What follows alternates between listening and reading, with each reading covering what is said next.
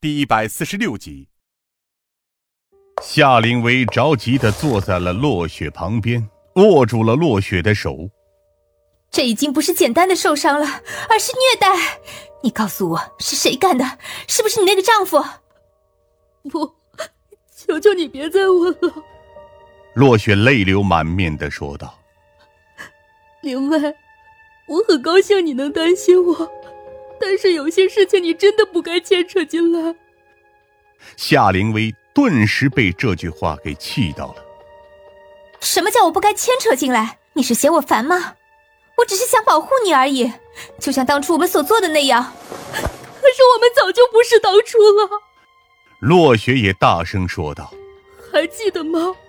你选择了去当警察，把我一个人留在了这里。”夏灵薇顿时浑身僵住，整张脸也变得苍白起来。就算我不了解他们当初的关系和恩怨情仇，但我也能猜到，这句质问对于夏林薇的打击有多大。总之，忘掉这件事情吧。落雪最终冷静了些许，急忙将自己的袖口和头发再度放了下来。匆忙的起身，临走前还不忘对我歉意的鞠躬。我上午还有教职工会议要参加，恕我失陪了。张警官，帮我照看好凌薇吧，拜托您了。不等我回应，落雪便立刻转身离去，而夏凌薇则仍旧坐在沙发上，满脸都是一片苍白。你没事吧？我关切的走过去，试探的问道。落雪已经走了。我知道，他用沙哑的声音说道，半晌，才露出一丝苦涩的神情，重新正坐在沙发上，叹了口气。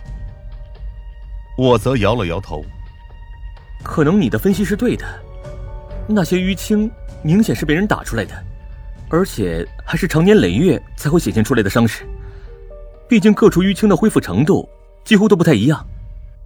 而能够这样长年累月的在落雪身上留下伤痕的人，确实也只有她的家人，也就是那个我们素未谋面的丈夫。夏灵薇盯着地面发了很久的呆，很快便像是下定了什么决心一样，猛然站了起来。你打算做什么？我感到一丝危机感。别忘记咱们现在的任务和身份。我理解你的愤怒和冲动。但现在可不是意气用事的时候。夏灵薇用布满血丝的眼睛看着我。那你是要我对最好的朋友见死不救吗？我叹了口气。冷静一些，灵薇。就算要动手，我们也得找到足够多的证据，比如她丈夫真正对她施暴的证据，然后我们自然能联系相应的民警过来处理此事。哼。家暴只能让那混蛋多蹲几个月乃至一两年的耗子而已。夏灵薇烦躁的再度坐了下去。那根本就算不上是正义。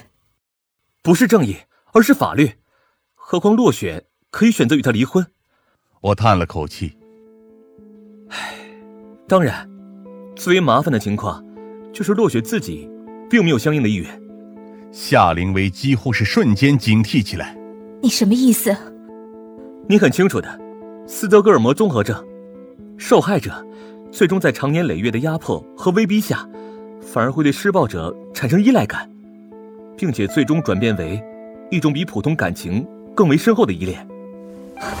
不，我绝对不会让这种事情发生的。夏灵薇直接站了起来。有必要的话，我会让那个混蛋尝到报应的。我算是知道了。只要涉及到落雪，夏灵薇的理智便会迅速的清零。不过，我倒是也能理解这种感受，就像是我和林霄一样。如果说林霄也遭到了什么迫害，难保我自己也会陷入到相应的愤怒当中。好了，别这么冲动。我拿起手机看了眼时间，我们还有将近六个多小时的时间，足够我们调查一下情况了。夏灵薇愣了一下。我们，不然呢？我让你一个人去吗？我自嘲的笑了笑，哼，就当做是我喜欢多管闲事吧。而且，如果落雪真的遭到了家暴，这也是我无法容忍的事情。夏灵薇先是错愕了一阵，然后目光当中才流露出一丝明显的感激。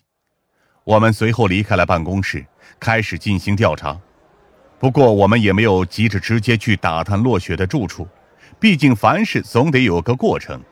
所以，我们先是找到了落雪的一些同学和同事，询问他们落雪的近况。骆老师吗？一群正在走廊里说笑的学生谈起落雪的时候，几乎满眼都在放光。她几乎是完美的老师，长得漂亮，也有耐心，人很温柔，甚至教学教的也不错。那你们有注意到他最近有什么异常吗？或者说，从以前开始就注意到一些不对劲的地方？